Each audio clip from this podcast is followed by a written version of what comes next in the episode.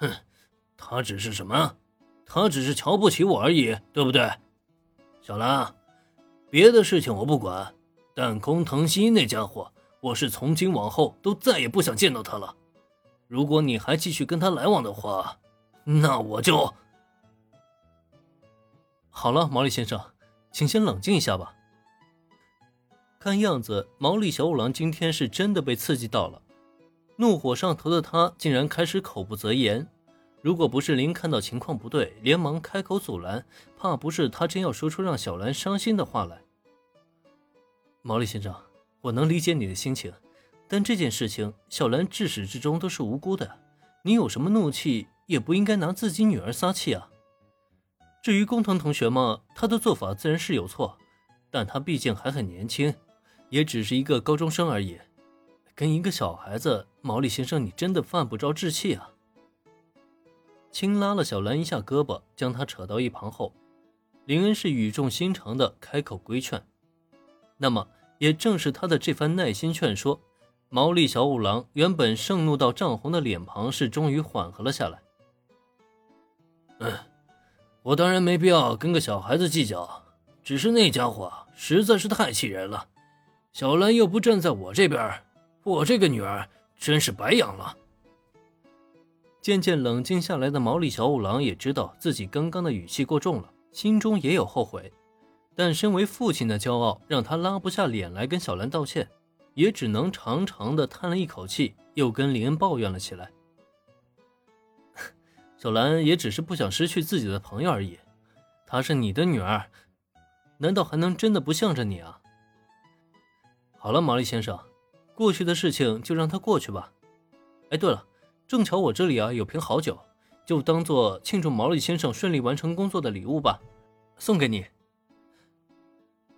想要安抚好一个抱怨中的中年人，最好的解决方法呢，还是转移他的注意力。先帮小兰开脱一番之后，林转身又到吧台拿来一瓶酒，这是他昨天晚上临睡前在网上订购的高价酒水，选了加急特快，大概今天中午就送到了。是夏本子负责签收的。至于他为什么要订购这批酒水呢？一来啊，店里有些饮品是需要添加酒精；二来呢，是为了应付毛利小五郎。谁让他的未来岳父啊是个酒鬼呢？这不，今天晚上就用上了呀。哎，这，这可是好酒啊！被林手中的酒瓶吸引，毛利小五郎眼中瞬间映出了夺目的光芒。哼，废话，可不是好酒吗？二十万一瓶呢。这，真的是送给我的？这怎么好意思呢？搓着手，嘴里说着不好意思，可再看毛利小五郎的眼睛啊，却是整个都快掉进酒瓶里了。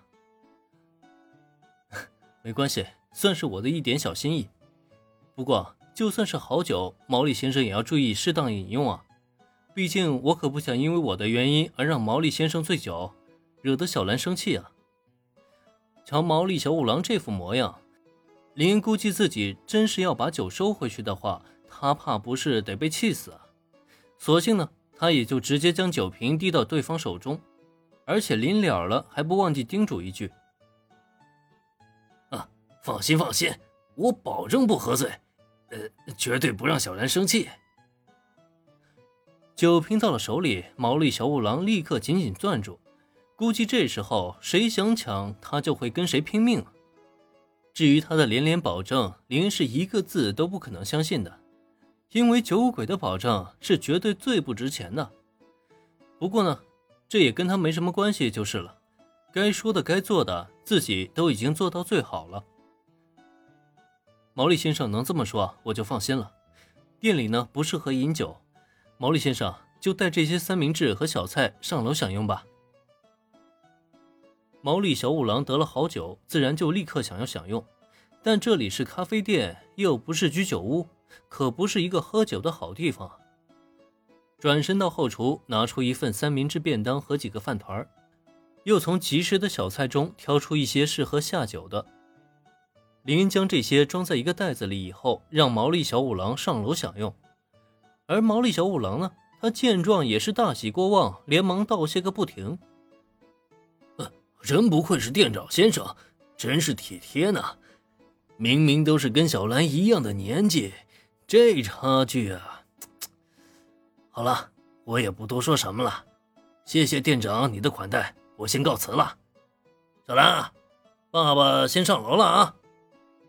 爸爸，记得少喝点酒啊。